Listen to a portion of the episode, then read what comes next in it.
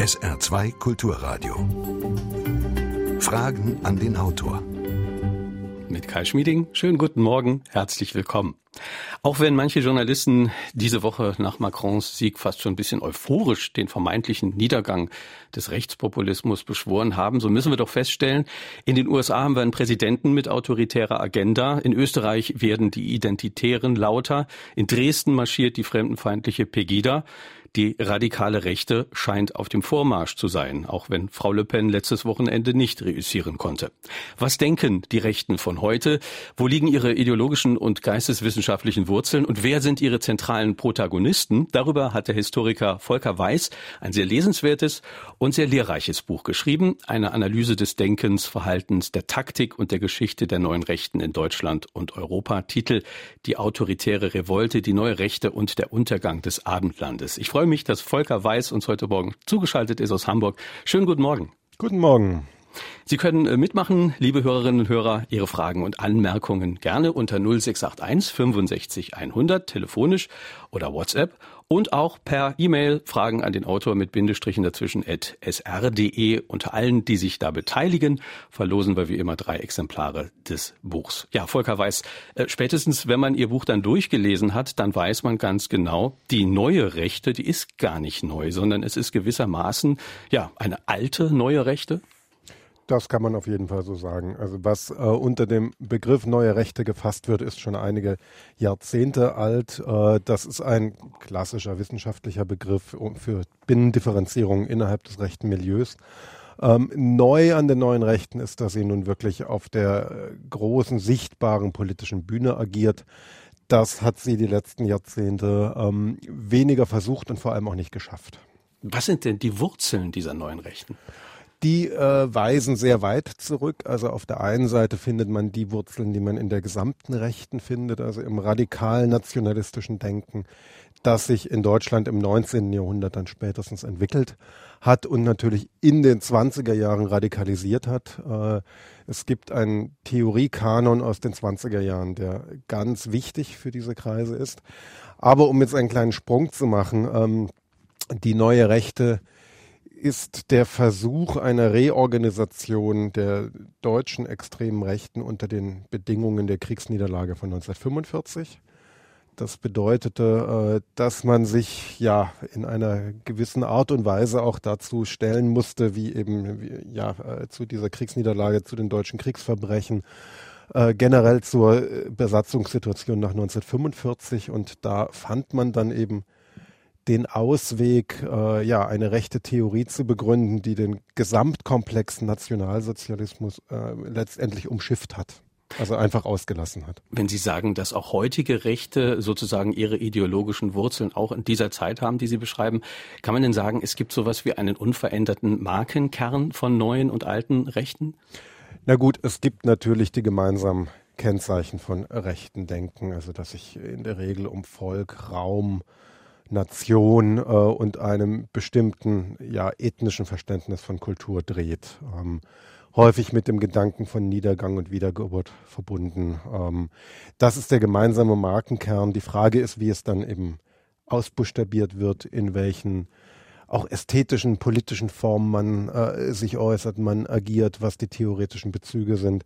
Und da gibt es dann eben Unterschiede zwischen neuer und alter Rechter und diese neue Rechte, wie sie heute eben äh, präsent ist, die gründet sich dann tatsächlich aktiv erst in den 70er Jahren im Zuge eines allgemeinen Generationswechsels, der ja rechts, links wie in der Mitte überall stattfindet. Es geht ja neuen und alten Rechten, wenn ich sie in dem Buch richtig verstehe, vor allen Dingen darum, nicht nur den politischen Diskurs zu beherrschen, sondern auch sozusagen die Metapolitik, also wie über Politik, wie über Gesellschaft gesprochen wird. Ja, äh, natürlich das nicht alleine. Es geht immer um Politik, es geht aber eben auch um das sogenannte vorpolitische Feld. Hier hat man eben bereits in den 70er Jahren äh, das Feld der Kultur entdeckt als Wirkungsstätte. Man kann auch sagen, wiederentdeckt. Man darf nicht vergessen, in den 20er Jahren waren die Kulturkämpfe auch schon sehr stark seitens der Rechten. Ähm, ja, und das war erstmal die Strategie, die man auch in Reaktion auf die, die 60er und das äh, rote Jahrzehnt, wie es dann heißt, der 70er äh, entwickelt hat. dass man äh, ja an, an kulturelle Fragen heran möchte und eben in diesem vorpolitischen Feld die Hegemonie erringen möchte, um sie dann auch ganz konkret politisch im nächsten Schritt ausmünzen zu können. Das heißt aber auch, dass diese neuen Rechten sich Instrumente und Verfahren zu eigen machen, die sozusagen eigentlich ja auch von den Linken genutzt wurden. Ja, nur auf den ersten Blick. Also man hat in den 70er Jahren und dann, dann noch verstärkt natürlich auch äh, in Folge der 70er Jahre auch Theorien aus Frankreich übernommen von der dortigen neuen Rechten, der Nouvelle Droite, wie sie dort heißt. Ähm, und die haben sich tatsächlich auch mit, mit marxistischen Autoren und generell mit dem Phänomen der 68er befasst. Ähm, aber der Eindruck täuscht, dass man da nur kopiert hat. Also ein Verständnis ähm, von der Bedeutung von Kultur finden wir äh, lange davor bereits. Also äh, wenn wir alleine im Wilhelminischen Kaiserreich gucken, mit welcher Vehemenz Kulturdebatten geführt werden, das war eigentlich nicht neu. Neu war, dass man es dann gewissermaßen wiederentdeckt hat und mit französischen Einflüssen und tatsächlich auch mit einer Terminologie, die von links man sich entlehnt hat, äh, ausgestattet hat und eben dann versuchte, wie man es heute dann häufig nennt, sehr pathetisch in den 68 von rechts einzuleiten. In dem Buch spielt ja Armin Mohler äh, eine große Rolle, äh, eine wichtige Rolle. Der war zeitweise Privatsekretär Ernst Jüngers, der geistige Ahnherr äh, heutiger neuer Rechter, schreiben Sie. Und er hat sich die sogenannte konservative Revolution ausgedacht in den 50er Jahren. Auch das ist ja eigentlich ein widersprüchlicher ja, Begriff, konservativ und Revolution. Das ist ein gewisses Paradox auf jeden Fall. Das sind Elemente, die äh, eher äh, gegeneinander streben. Zumindest im klassischen Verständnis, in dem das Konservative ja eben das, das Bewahrende, das Restaurative sein soll und die, die Revolution ja die Dynamik der gesellschaftlichen Entwicklung äh, ja mit, mit sich äh, reißt und von dieser Dynamik auch mit sich mitgerissen wird. Ähm, auf der anderen Seite hat auch die radikale Rechte äh, die Fähigkeit entwickelt und prototypisch der Faschismus gesellschaftliche Dynamiken aufzunehmen. Das haben sie äh, gelernt ähm, im Niedergang eines Konservatismus, der sich vor allem auf den Adel bezogen hat, hat auch die Rechte gelernt um die Jahrhundertwende herum, äh, dass man sich auch auf die städtischen Massen einlassen muss. Und Mohler ist dann derjenige, der genau diesen Neubeginn nach 45 versucht zu formulieren. Er ist da nicht alleine, ähm, aber er ist der, der prägnanteste Kopf letztendlich, ähm, der den Theoriekanon der 20er Jahre nimmt, ihn zusammenstellt und dann behauptet, äh, kontrafaktisch, also da hat er wirklich äh, einiges zurechtgebogen, das hätte alles mit dem Nationalsozialismus nichts zu tun und damit der Rechten in Deutschland ähm, ja eine, eine Erzählung, die Möglichkeit eines, eines, einer, eines Neubeginns gibt. Und Mohler war gleichzeitig hervorragend vernetzt. Er war eben ja nicht nur Privatsekretär von Ernst Jünger, er wurde auch Redenschreiber und Berater von Franz Josef Strauß, hatte gute Drähte in die CSU, in den Bayern-Kurier der Zeit damals. Ähm, und er konnte eben, er versuchte eben wirklich sehr radikal nationales Denken äh, in den bundesrepublikanischen Konservatismus wieder einzuspeisen. Man muss aber sagen, damit kam er nicht sehr weit. Er hat aber einige Netzwerke und Zeitschriften geschaffen. Volker Weiß ist heute Morgen unser Gast. Sein Buch heißt Die autoritäre Revolte, die neue Rechte und der Untergang des Abendlandes. Wir haben eine erste Hörerfrage. Ja, schönen guten Morgen zusammen. Ich habe mal eine Frage. Es wird ja in der letzten Zeit sehr häufig von diesen sogenannten Reichsbürgern gesprochen. Und ich wollte mal wissen, Herr Weiß, in welche Richtung oder zu welcher Konstellation die diese Reichsbürger zählen. Sind es eher Linke, sind es eher Rechte oder haben die mit diesen beiden, mit diesen beiden Faktoren überhaupt nichts zu tun? Vielen Dank. Ja, da kann ich sehr gerne darauf antworten. Also die Reichsbürger äh, zählen sehr eindeutig zur extremen Rechten. Ich würde sie allerdings nicht zu neuen Rechten zählen. Ähm, wenn man die Programmatik anschaut, dann wird man eher fündig äh, in, in Strukturen wie der Anfang der 50er Jahre verbotenen sozialistischen Reichspartei. Ähm, und diese ganze Erzählung, äh, dass eben die Bundesrepublik Deutschland nicht legitim sei, die dort gepflegt wird äh, und dass es eben eigentlich äh, noch ein fortbestehendes deutsches Reich gebe, das dann mit, mit äh, erfundenen Institutionen bespielt werden soll. Das geht ja so weit, dass diese Leute eigene Ausweispapiere produzieren und, und die juristischen Organe der Bundesrepublik nicht anerkennen. Das sind, ich, also in meiner Beobachtung anfangs dachte ich auch, das sind kleine Spinnereien, das sind sektenhafte Zirkel, aber offensichtlich greift das mehr und mehr um sich. Das ist eine Delegitimierungsstrategie letztendlich gegenüber der Republik. Kann man das denn quantifizieren? Also, oder wird das Problem von Medien so ein bisschen groß auch gemacht, äh, indem zu viel drauf geguckt wird? Oder ist es tatsächlich ein Problem mit den Reichsbürgern? Also, das ist nach meiner Wahrnehmung auf jeden Fall für einige Landkreise ein Problem, weil diese Reichsbürger, und da ist keine Frage der Quantität, äh, unglaublich aktiv sein können in der Papierproduktion. Das heißt, da werden Ortsämter, Rathäuser und so weiter äh, mit Eingaben noch und nöcher überflutet. Und das kann für eine Bürokratie ein echtes Problem sein, wenn das dann seitenweise äh, ja, Pamphlete sind, die irgendwie bearbeitet werden sollen. Es gibt da mittlerweile von Behördenseite auch Richtlinien, dass man sich da nicht mehr so viel drauf einlassen soll. Aber äh, an den richtigen Stellen kann man da durchaus Schaden anrichten. Und es gab jetzt nun auch genug äh, Belege, ähm, es gab ja ein, äh, eine Schießerei, also einen toten äh, Polizeibeamten in dem Kontext. Äh, es gab genug Belege, dass es da auch ein gewisses Gewaltpotenzial auf jeden Fall gibt. Hat der Staat denn überhaupt eine Handhabe, dagegen was zu tun? Na, ich denke, äh, wenn ich die Medien äh, verfolge, gibt es im Moment doch einige Überprüfungen, was die Zuverlässigkeit von Reichsbürgern angeht, die Waffen besitzen, die Waffenbesitzkarten haben. Ähm, das ist nach den Ereignissen der letzten Zeit vielleicht nicht der schlechteste Weg. Die neue Rechte scheint heute wieder auf dem Vormarsch schreiben Sie in dem Buch. Ähm, wenn man sich jetzt mal die letzten Jahre anguckt, auch mit dem Entstehen der AfD und äh, diesen Entwicklungen, was war denn da sozusagen eine Initialzündung äh, für das Erstarken der neuen Rechten?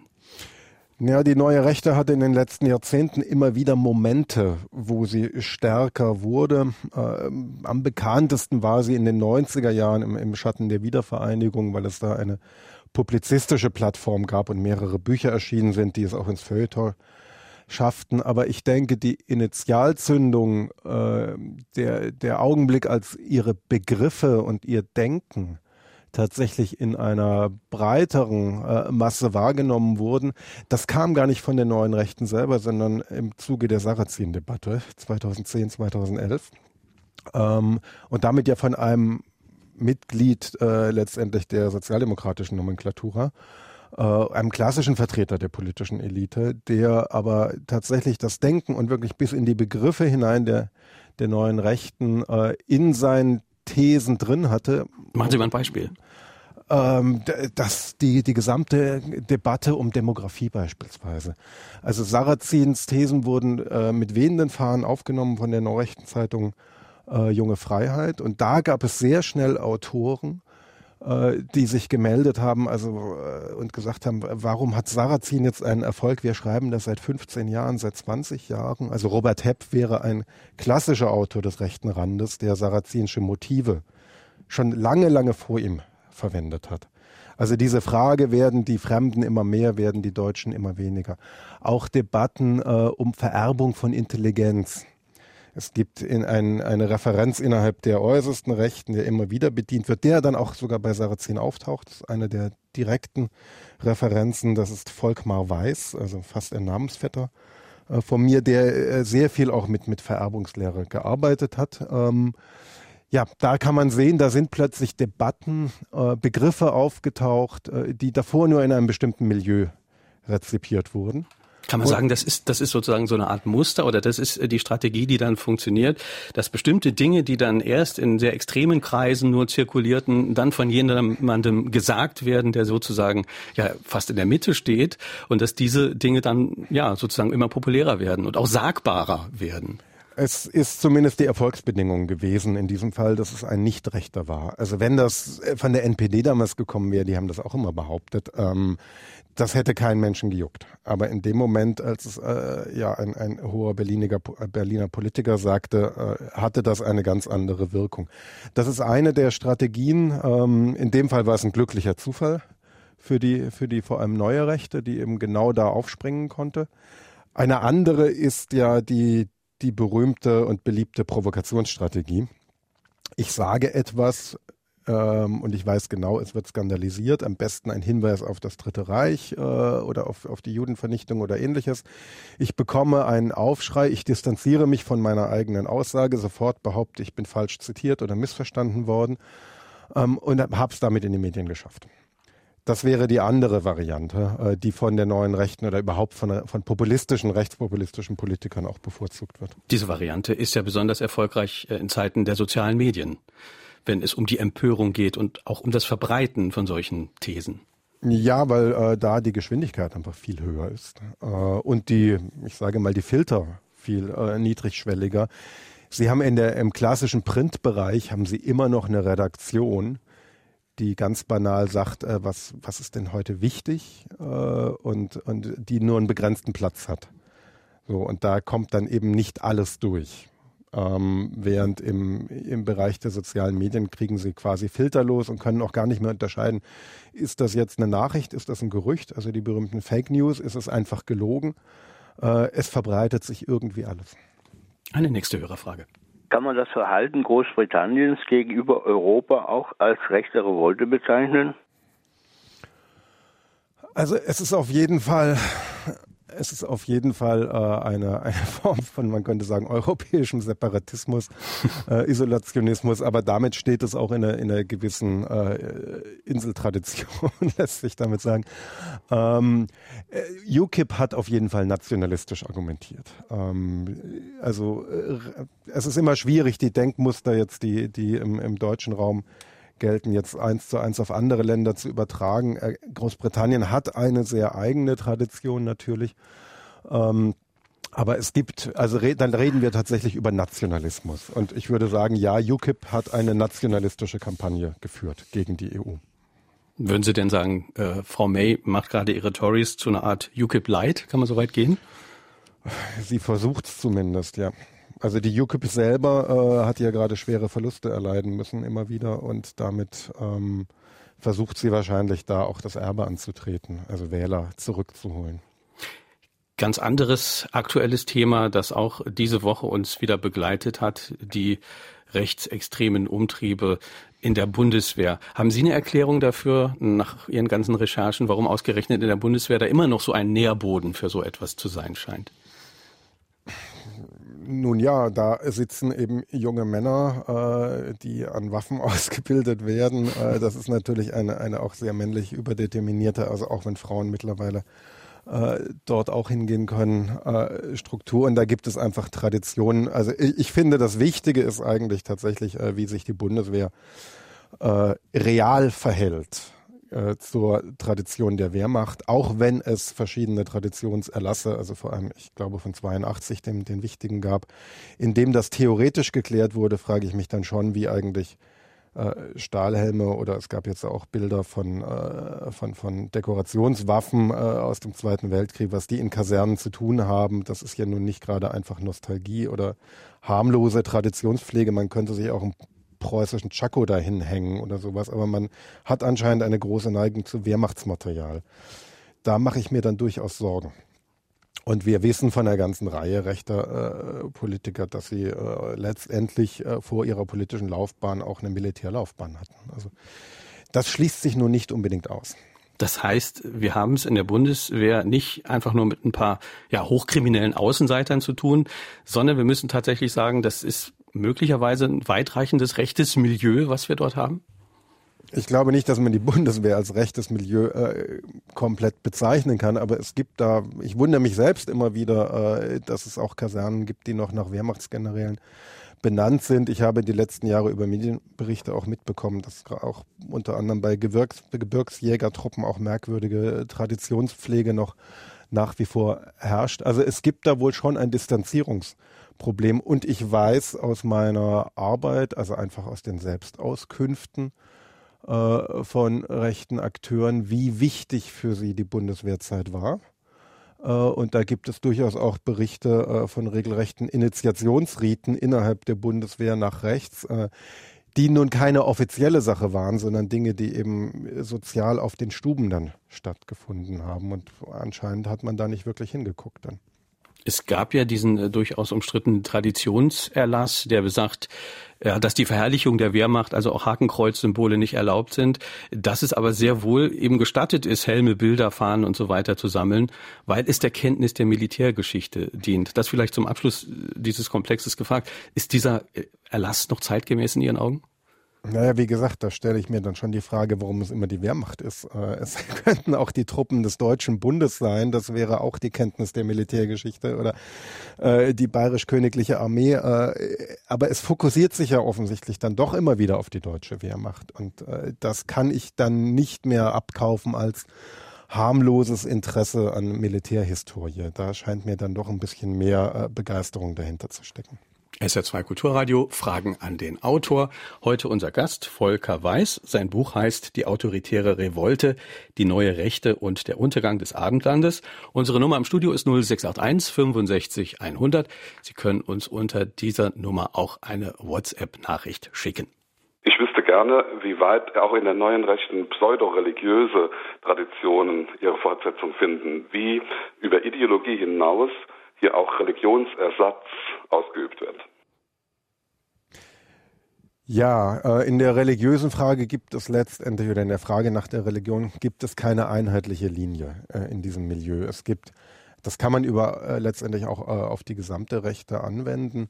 Es gibt einen Flügel, der sich sehr stark christlich fundamentalistisch orientiert. Ähm, wobei man da sagen kann, es gibt eine, eine neuere Neigung äh, zum Katholischen, weil teilweise die protestantische Kirche, zumindest die Amtskirche, abgeschrieben wird, weil sie als viel zu humanitär und Zitat, also die, die läuten ja nur noch Glocken für die dritte Welt äh, gilt, also als zu, wie man es im Jargon nennt, gutmenschlich.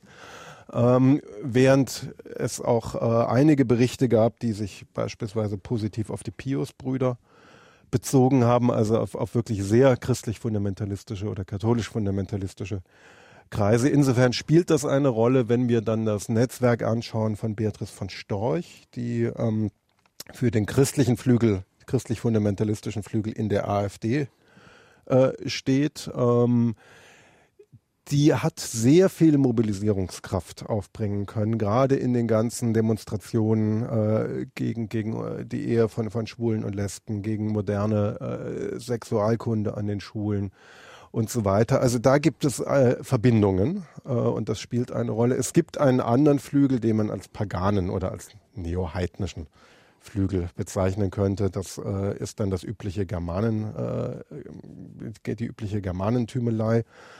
Ähm, da fällt mir als Beispiel ein, wenn also Björn Höcke begrüßt an Pegida, äh, er fände es ja gut, dass sie die christlich-jüdische Kultur verteidigen, aber er wollte darauf hinweisen, äh, auf die germanisch antiken Wurzeln Europas. Das wäre eine Stimme dann aus dieser Ecke. Gut, und generell, äh, die Frage wäre ja noch weiter gefasst, äh, gibt es ja eine sehr alte Debatte, fast schon 100 Jahre alt letztendlich, wie weit nicht Nationalismus generell auch eine säkulare Form von Religion darstellt oder umgedreht. Wir finden geschichtlich immer eine Verschränkung von Nation und Religion. Diese Konzepte schließen sich nie aus. Ähm, die, der gesamte europäische äh, Diskurs der Herrschaftslegitimierung war über Jahrhunderte ein religiöser also gerade in der Monarchie. Insofern, das schließt sich überhaupt nicht aus. Das wird auf jeden Fall weiter mittransportiert. Wenn wir von religiöser Aufladung sprechen, dann spielt ja auch dieser Abendland-Begriff, dem Sie ein ganz eigenes Kapitel widmen, ein sehr, sehr interessantes Kapitel, eine Rolle. Und da hat jemand gesagt, Abendland ist ein ziemlich promiskuitiver Begriff, äh, wenn man sich mal anschaut, was er schon alles gemeint hat. Also Abendland, Christentum, dabei liegt ja äh, Jerusalem zum Beispiel im Orient. Äh, was sind denn diese Wurzeln dieses Abendland-Begriffes und seiner Verwendung heute?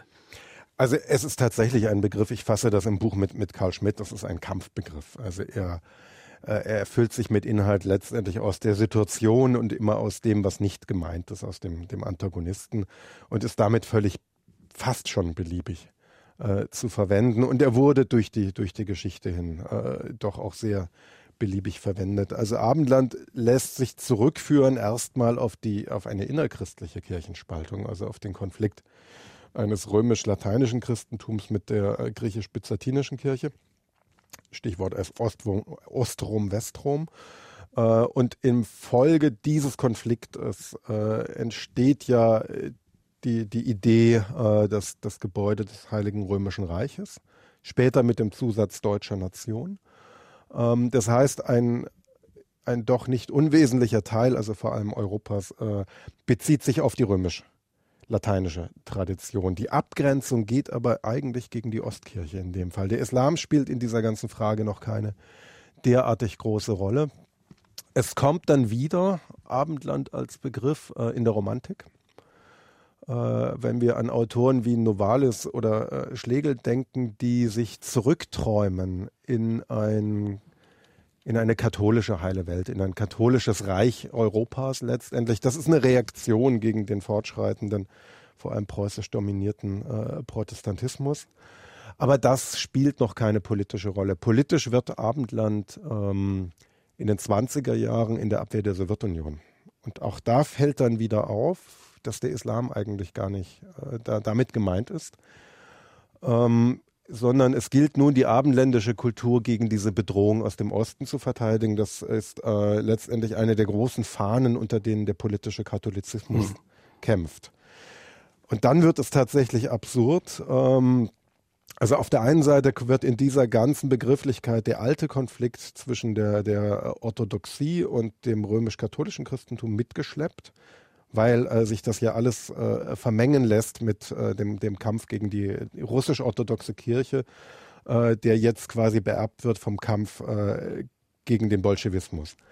Und dann taucht dieser Begriff wieder auf mit einer Zwischenstation im Dritten Reich, interessanterweise, die große Abendlandrede von Adolf Hitler, die sich jetzt gegen die USA und gegen die Sowjetunion richtet. Also auch hier wird plötzlich ein, ein äh, kontinentaleuropäisches Narrativ entwickelt und taucht dann plötzlich wieder auf äh, auf den Straßen von Dresden. Also Aber das entbehrt ja nicht einer gewissen äh, Ironie, wenn ausgerechnet die AfD äh, den Schulterschluss dann mit Putin und seiner russisch-orthodoxen Kirche äh, sucht, wenn man äh, sozusagen sich die Wurzeln von dem Begriff Abendland anschaut. Es ist totkomisch. Also ich habe da wirklich schallend lachen müssen, als dieser Begriff äh, wiederkam. In den 50er Jahren war er noch mal kurz da, wurde dann von Europa abgelöst. Ja, und dann taucht er auf, also weit des Limes. Ja, also in einer Region, die ähm, protestantisch, äh, in nicht gerade wenigen Teilen auch preußisch dominiert war. Preußen hatte eine völlig eigene Erzählung ähm, und die, die eigentlich auch hochsäkular ist äh, und sich dann noch nach Osten orientiert. Also man hat, kann man, um das zusammenzufassen, mein Kurzreferat, äh, man hat den Begriff einmal auf den Kopf gestellt. Völlig entleert letztendlich. Wenn es um die neue Rechte und die alte Rechte geht, möchte ich von dem Autor ganz gerne wissen, wie in der neuen Rechte die Situation der Frau oder die Stellung der Frau definiert. Vielen Dank. Ja, der Kern der gesellschaftlichen Vorstellungen der neuen Rechten äh, ist letztendlich äh, nicht sehr unterschieden äh, von, von, dem alten Konservatismus. Also wenn man sich anschaut, die Ideale sind eben die klassische Kernfamilie, äh, in der eben der Vater arbeiten geht, die Mutter sich um die Kinder kümmert. Ähm, das wird propagiert, das wird auch in den wenigen sozialpolitischen Forderungen, die dann erhoben werden, immer wieder propagiert, also wenn es um, um Kinderbetreuung oder ähnliches geht. Äh, insofern, das ist eine ganz patriarchale, ganz klassische Ordnung. Ähm, da darf man sich auch nicht täuschen lassen jetzt von irgendwelchen Front-Power-Frauen, die dann immer wieder äh, agieren. Also jetzt hat die AfD, hat Alice Weidel, die ja eher aus dem nationalliberalen äh, Flügel kommt, an ihre Spitze gestellt. Ähm, aber das halte ich tatsächlich äh, für Augenwischerei. Die klassischen Konzepte sind da letztendlich die tragenden Konzepte und die sind äh, nicht sehr äh, ja, emanzipatorisch. Das ist ja im Prinzip ein Gedankengut, was diese neue Rechte ja in die Nähe von sehr äh, konservativen ähm, Moslems rückt. Kann man das so sehen?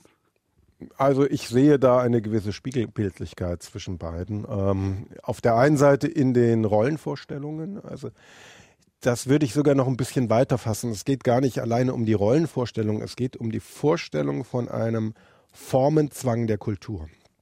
Das heißt, ähm, ein Volk bringt eine bestimmte Kultur hervor oder eine bestimmte eine Religion bringt eine bestimmte Kultur hervor und daraus ergeben sich zwingend Formen, äh, aus denen man auch nicht rauskam. Ähm, das ist im Prinzip ein schicksalhaftes Verständnis und das gilt ganz, ganz stark äh, für die Vorstellung von Männern und Frauen. Ich gebe Ihnen ein kleines Beispiel, äh, eine, eine kleine neurechte Gruppe, die sich um die Zeitschrift Sezession sammelt, äh, hat eine kleine Kampagne versucht vor einigen Jahren, um in Frage zu stellen, ob Frauen wirklich zur Bundeswehr gehen sollen. Äh, also da wurde die These eben entwickelt, dass äh, die Kampfkraft des Militärs letztendlich unter der Anwesenheit von Frauen äh, leidet. So, das wäre ein ganz klassischer Angriffspunkt, wenn man sagt, gut, man dieses Einsickern von Frauen in alle gesellschaftlichen Bereiche, das muss eben zurückgedrängt werden und selbstverständlich sind sie in ihren Vorstellungen da sehr ähnlich äh, ja, anderen Fundamentalisten und natürlich vor allem auch islamischen Fundamentalisten. Auch das ist ja ein bisschen äh, ironisch, weil die Masse der Pegidisten ja nun vermutlich meint, der Islam ist der Hauptfeind. Ja, auf der anderen Seite teilt man sich doch die Werte und wenn man dann ganz genau hinguckt, dann stellt man fest, dass der Islam auf keinen Fall der alleinige Feind ist und auch nicht unbedingt der Hauptfeind. Ähm, bei den wirklichen Ideologen dieser Strömung, die formulieren das auch aus in Reden und Pamphleten, ist der Islam nur eine Folge äh, des äh, Stärke- und Identitätsverlusts des Westens selber oder Deutschlands selber. Ähm, das heißt, die Analyse heißt, der Kampf geht gegen die äh, liberale Gesellschaft, die ist dekadent geworden. Und die Einwanderung, der Islam ist davon nur eine Folge. Würde der Islam, das wird auch ausformuliert, würde der Islam in seinem Raum bleiben, es geht ja immer um die Deckung von Raum und Kultur und Volk und Religion.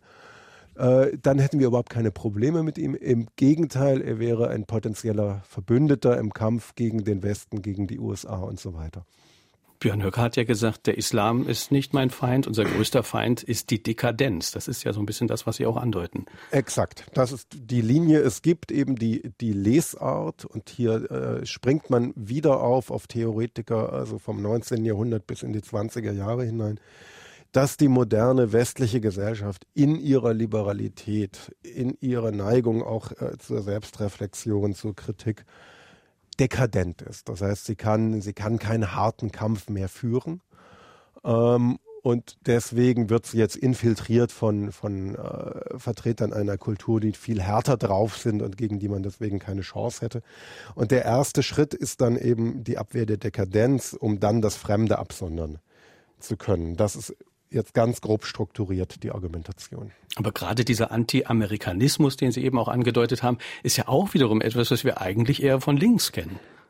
Ja, der linke Anti-Amerikanismus hat aber anders funktioniert. Also äh, er wurde teilweise auch haarsträubend, da würde ich überhaupt nicht widersprechen. Aber der linke Anti-Amerikanismus hat sich zumindest äh, zugute halten wollen, dass er eigentlich über eine Wirtschaftsform spricht. Also Amerika als die äh, sozusagen die klassische bürgerliche Staatsgründung mit einer klassisch bürgerlichen Ökonomie und damit äh, mit Rückgriff auf eine Imperialismustheorie eben eine imperialistisch-kapitalistische Macht.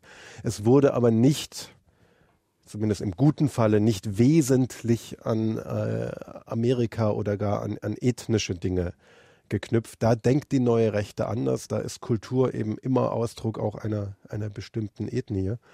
Das heißt, die Welt ist aufgeteilt in Völkerpartikularismen. Diese Völker haben Eigenschaften.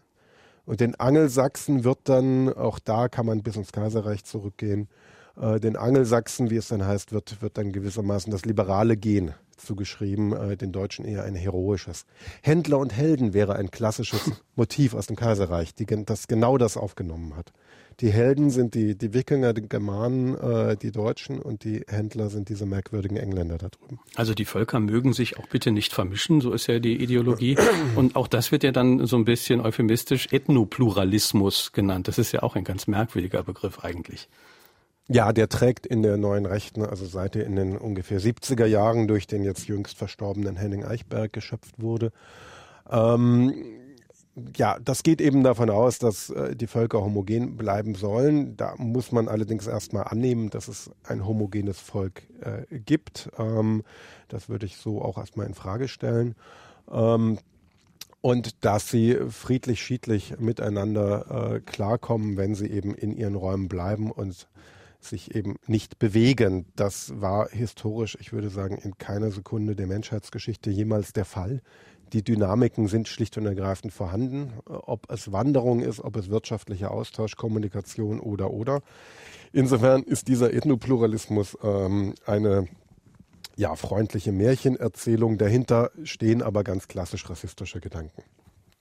Es gab vor gar nicht allzu langer Zeit die mittlerweile wieder aktuelle Diskussion um diese deutsche Leitkultur. Ziemlich unselig, wie ich finde. Was glauben Sie, hat de Maizière dazu bewogen, eine solche Debatte wieder aufflammen zu lassen? Möchte er am rechten Rand fischen? Ich weiß es nicht.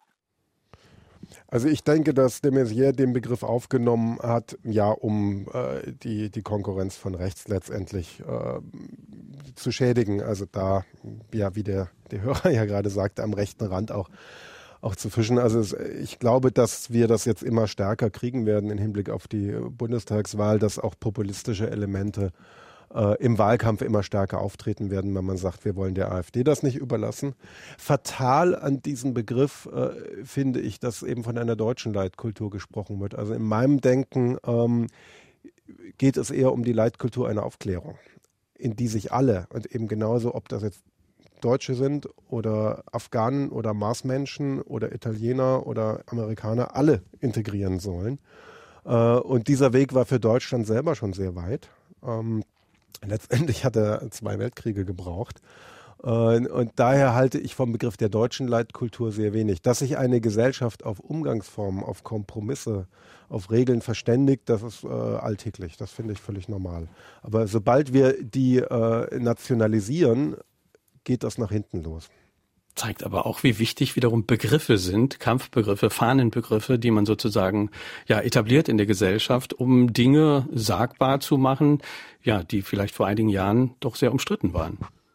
Ja, das, also der Begriff der Leitkultur wäre ein, ein Beispiel, äh, dass dann Dinge wirklich durchsickern mit, mit der Zeit. Also äh, Debatten, die eher in einem rechten oder rechtskonservativen Lager geführt wurden, äh, dann unter einer ganz anderen Fahne, also auch unter einem harmlosen Anstrich plötzlich wieder zurückkommen. Da kann man eben sehen, dass der Druck von rechts wirklich gewachsen ist in den letzten Jahren. In einem Bericht des Bayerischen Verfassungsschutzes heißt es, die Gruppe der Identitäre sei eher eine virtuelle Erscheinung als Realität. Handelt es sich bei diesen Leuten tatsächlich um eine Erfindung des französischen Schriftstellers Michel Welbeck oder ist das eine reale Gefahr? Was wollen diese Leute überhaupt? Dankeschön. Also äh, die Identitären sind nicht durch den Roman Die Unterwerfung von Ulbeck äh, erfunden worden. Sie, sie tauchen da auf, sie spielen da eine Rolle. In Frankreich gibt es diesen Block Identitär oder die Generation Identitär, wie sie sich nennt, äh, seit knapp Ende der, äh, seit, seit der Jahrtausendwende ungefähr. Da sind sie aus einer verbotenen Struktur des französischen Neofaschismus hervorgegangen insofern konnte Ulbeck da auf eine real existierende Struktur referieren in, in, seinem, in seinem Buch. Ähm, sie sind, ich würde sie teilweise auch als virtuell äh, bezeichnen, zumindest in Deutschland, in Frankreich, in Österreich, auch in Italien sind sie teilweise stärker.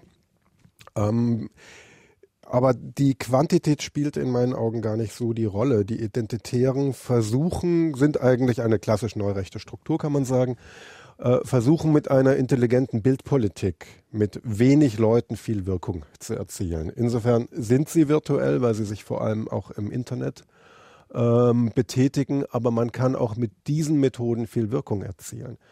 Das ist eben äh, das Problem, dass es dann manchmal egal ist, ob man eine Gruppe hat, in der vielleicht 500 oder 5000 Menschen organisiert sind, wenn die eben wissen, wie man Öffentlichkeitsarbeit macht. Und zu den Inhalten der Identitären, sie beziehen sich auf diese ethnopluralistische Ideologie, die wir äh, eben auch diskutiert hatten.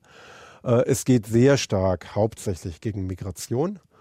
Ähm, man bezieht sich auf einen ganzen Kanon, wenn man sich die, das Material anschaut von Autoren auch aus den 20er Jahren. Also da, das sind auch die klassischen Autoren der neuen Rechten dann wiederum, die dort auch eine Rolle spielen.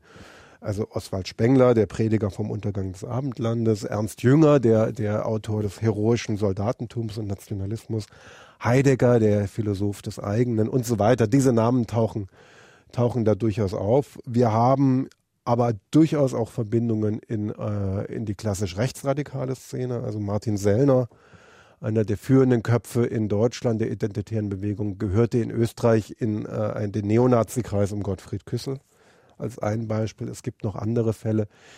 Also es sind klassische, es ist eine klassische rechte Jugendorganisation, es ist keine Jugendbewegung, keine Jugendsubkultur, auch wenn sie so tut. Äh, die aber mit, mit poppigeren Elementen ihre Agitation versuchen. Das wollte ich sagen. Es geht ja letztlich um ein poppiges Gegenbild zu dem, was wir vorher von, von Nazis, vielleicht von Glatzen und Springerstiefeln hatten.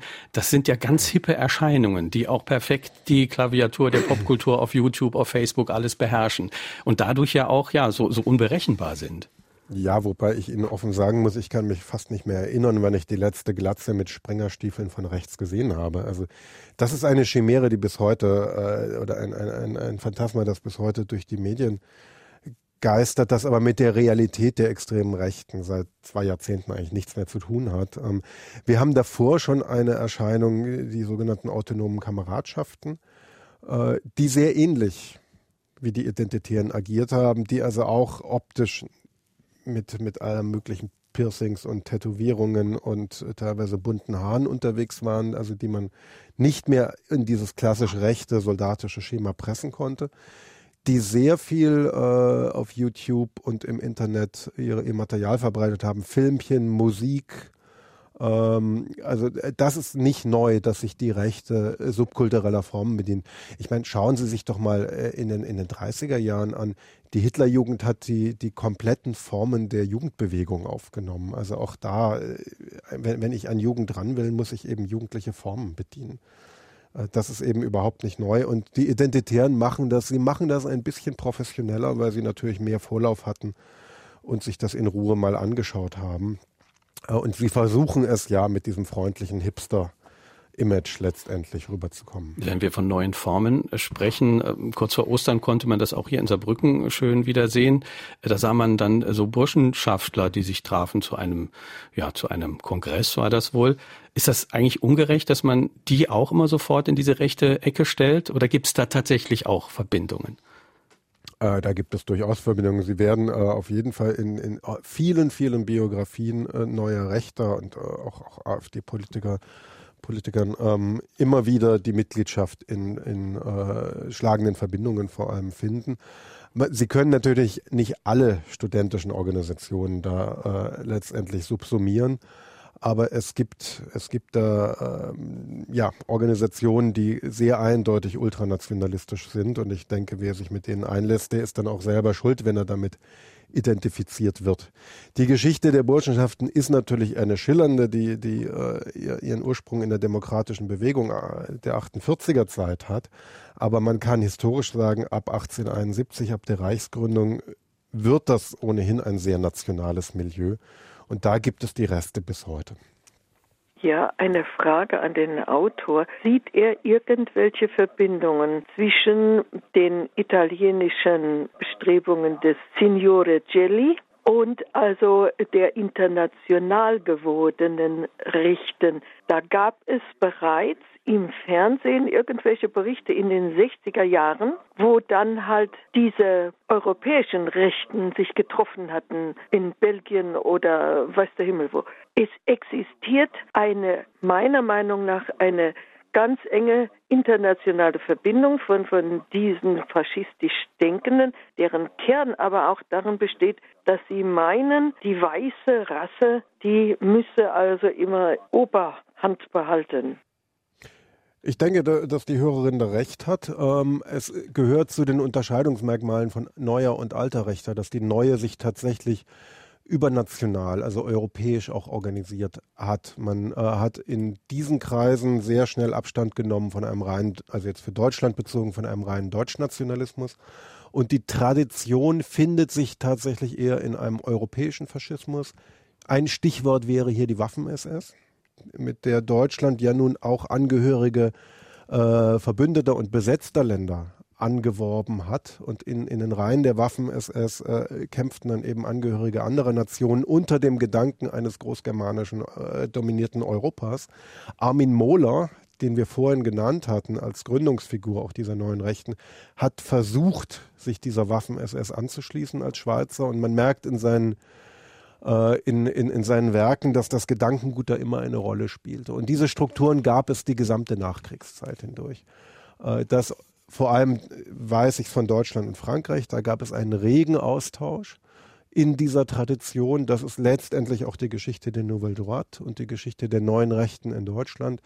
Ähm, und das gilt aber äh, für, für viele europäische Länder. Und es gibt gerade nach Italien, Italien heute hat eine äh, eine, eine sehr virulente Jugendorganisation um die Casa Pound herum. Die das ist auch wieder eine Verbindung zu den Identitären, von denen wir eben sprachen, die exakt. auch international agieren. Die gehören auch in, in diesen identitären Flügel hinein und da gab es sehr enge und gute Verbindungen, gibt es noch äh, ja, in, in hiesige Strukturen der neuen Rechten. Also da wäre dann auch zu nennen der ja nun doch sehr medienträchtige Kreis um Götz Kubitschek in Schnellroda, die haben die Casa Pound unglaublich gefeatured. Die Casa Pound selber in Rom nennt sich Faschisten des dritten Jahrtausends. Ähm, ja, also die neue Rechte hat auf jeden Fall, äh, kann, kann man, muss man einordnen in, die, in den europäischen Faschismus hinein, sowohl in ihrer Traditionspflege als auch äh, in ihrer Ideologie. Und wenn ich das noch sagen darf, auch auf der Parteienebene, der rechtspopulistischen Parteien, haben wir natürlich äh, europäische Verbindungen. Denken Sie alleine an die Konferenz, die Frau Petri und Marco, äh, Marco äh, Prezell ausgerichtet haben, ähm, bei der Marine Le Pen anwesend war, bei der Strache anwesend war. Es gibt ohnehin ein, ein Bündnis, die Blaue Allianz zwischen AfD und der FPÖ, bei der Italiener anwesend waren, bei der äh, Gerd Wilders anwesend war. Also es gibt eine europäische Sammlung und Verbindung auf jeden Fall. Volker Weiß ist unser Gast auf SR2 Kulturradio. Sie hören Fragen an den Autor. Sein Buch heißt Die autoritäre Revolte, die neue Rechte und der Untergang des Abendlandes. Michael Plein hat uns eine E-Mail geschrieben und er fragt, wer finanziert sie, die neuen Rechten? Wenn man Le Pen, Wilders oder auch die AfD so sieht, scheint Geld für ihre Kampagnen ja kaum eine Rolle zu spielen, fragt Michael Plein. Gut, ähm, äh, von, vom Front National weiß man, dass es da einen Kredit aus Russland gab. Man weiß, dass es in den im Umfeld der AfD eine äh, ominöse Lobbyarbeit gibt. Man weiß auch, dass äh, Beatrice von Storch äh, ja aus letztendlich dem Lobbyismus kommt und hervorragende Kontakte hat. Ähm, es gibt mittlerweile Zeitungen, Zeitschriften, die sich auch einfach selber tragen können. Also als ganz konkretes Beispiel die klassisch neurechte Zeitung Junge Freiheit, die seit 30 Jahren existiert hat im Zuge der Sarrazin-Debatte oder seit der Sarrazin-Debatte massiv Auflagengewinne, äh, also Abon Abonnenten äh, hinzugewinnen können. Ähm, und wir wissen von den Äußerungen äh, auch von Akteuren selber, dass es mittelständische Spender gibt. Also ja, da gibt es wohl eine gewisse Offenheit, ähm, da auch Geld rüberzuschieben. Können Sie da auch Namen nennen? Nein, das kann ich nicht. Wenn wir von der jungen Freiheit, von diesem Organ sprechen, ähm, dann passt das ja auch zu dem, was wir am Anfang gesagt haben. Es geht ja irgendwo darum, den gesellschaftlichen Raum zu erobern mit diesen Ideen, mit dieser Ideologie, äh, damit sozusagen all das sein Ugu so ein bisschen verliert. Mir fällt gerade ein, wenn man vor ein paar Wochen äh, zum Beispiel die TV-Moderatorin Dunja Halali auf der Seite 1 der jungen Freiheit sieht, dann geht das ja auch in diese Richtung. Ja, ich fand das äh, jetzt auch nicht so schlau von ihr, aber gut, äh, sie hat sich dafür äh, entschieden, dann soll sie es machen. Äh, aber genau, wie, wie, Sie sagen, sie war dann eben auf der Seite 1. Also man schmückt sich dann auch mit den entsprechenden Interviewpartnern. Ähm, das gehört zu den Strategien, letztendlich immer stärker in den Mainstream-Diskurs hineinzugehen und ja, salonfähig, könnte man sagen, äh, zu werden. Bernd Michael Sommer aus Neunkirchen hat uns geschrieben und er fragt, wie steht die neue Rechte zu dem Versuch, die globale Sprache Esperanto zu etablieren? Meines Wissens wollte die alte Rechte das nicht. Da kann ich nichts zu sagen, das weiß ich nicht. Dann hören wir eine nächste Hörerfrage ja, Telefon. Was kann der Autor über Frankreichs Afrikapolitik, die sich auf die gesamte Sahelzone ausgeweitet hat, sagen? Ähm, da fehlt mir jetzt ein bisschen die Verbindung äh, zum Thema der Sendung, ehrlich gesagt. Ähm, Insofern kann ich da nichts zu sagen. Das tut mir leid. Vielleicht, wenn uns der Hörer noch mal eine E-Mail schreibt, um ja. die Frage zu präzisieren. Also entschuldigen Sie, aber da schaffen wir das dann noch, ja. diese Verbindung herzustellen. Ja, wir haben jetzt eben schon äh, darüber gesprochen, dass es eine internationale Bewegung ist, dass es eine europäische Bewegung ist. Ähm, gibt es so eine Art Vision, die diese Leute eint? Also etwas, was sie erschaffen wollen? Also was steht dann am Ende von, von, von deren Trachten und deren Ideen? Es gibt auf der einen Seite die gesellschaftspolitische Vorstellung, äh, wieder in eine autoritärer gegliederte Gesellschaft zurückzukehren. Ähm, das kann ein konservatives Modell sein, äh, wie in den 50er Jahren, dass also Nation, Familie, Religion, Vaterschaft und so weiter eben wieder eine stärkere Rolle spielen äh, sollen. Ähm, das endet da aber nicht. Und wenn wir die geschichtspolitischen Äußerungen anschauen, dann merkt man sehr schnell, es geht auch um die Rückgewinnung dessen, was man meint, 1945 verloren zu haben. Da wird dann auch mit dem Reichsbegriff durchaus hantiert. Also das ist das eine, das ist eine, eine lange kulturpolitische Vision, die man hat, die immer politisch auch flankiert ist. Also eine Rückkehr der Nation, konkret natürlich auch einer starken deutschen Nation. Ähm, es gibt aber ganz wesentlich damit verbunden auch eine geostrategische Vorstellung. Geostrategisch heißt, heißt was übersetzt? Heißt übersetzt ein Herauslösen Deutschlands oder am liebsten auch Europas äh, aus dem westlichen Bündnis und einen im Moment also wird das diskutiert als eine Form eurasisches Bündnis, also eine Achse Moskau-Berlin oder Moskau-Berlin-Paris, je nachdem. Ähm, das heißt, Deutschland soll sich vom westlich-liberalen System abwenden, vor allem von den Amerikanern abwenden äh, und hinwenden äh, zu seinen Partnern äh, nach Russland, die ja entsprechend autoritär, national äh, auch im Moment aufgestellt sind und äh, auch in der Lage sind, militärisch zu agieren, wie sie immer wieder unter Beweis stellen. Das ist die Vorstellung, die man hat. Und in diesem Setting wäre Deutschland äh, als eben Macht der, äh, der, der Mittellage auch klassisch zum Hegemon im Westen dann, also im Westteil berufen und teilt sich diese Rolle dann eben äh, mit Moskau im Osten. Dann wäre ja, wenn ich Sie richtig verstehe, diese Hegemonialtheorie eines Karl Schmidt, die Sie in dem Buch beschreiben, letztlich realisiert. Das ist die Traumvorstellung. Es läuft äh, unter dem Begriff äh, völkerrechtliche Großraumordnung mit Interventionsverbot für raumfremde Mächte. Ähm, was damit überhaupt nicht geklärt wird, ist, warum jetzt in diesem Raum Deutschland eigentlich dominieren soll und nicht Polen oder Frankreich. Da wird dann gesagt, ja, Frankreich ist eben abgewirtschaftet. Ähm, es wird auch nicht geklärt, wie das eigentlich die in Anführungszeichen kleineren Länder, die jetzt zwischen Deutschland und Russland liegen, finden, was mit denen eigentlich passiert. Die haben ja auch gewisse historische Erfahrungen, äh, wenn man zwischen zwei großen Blöcken liegt.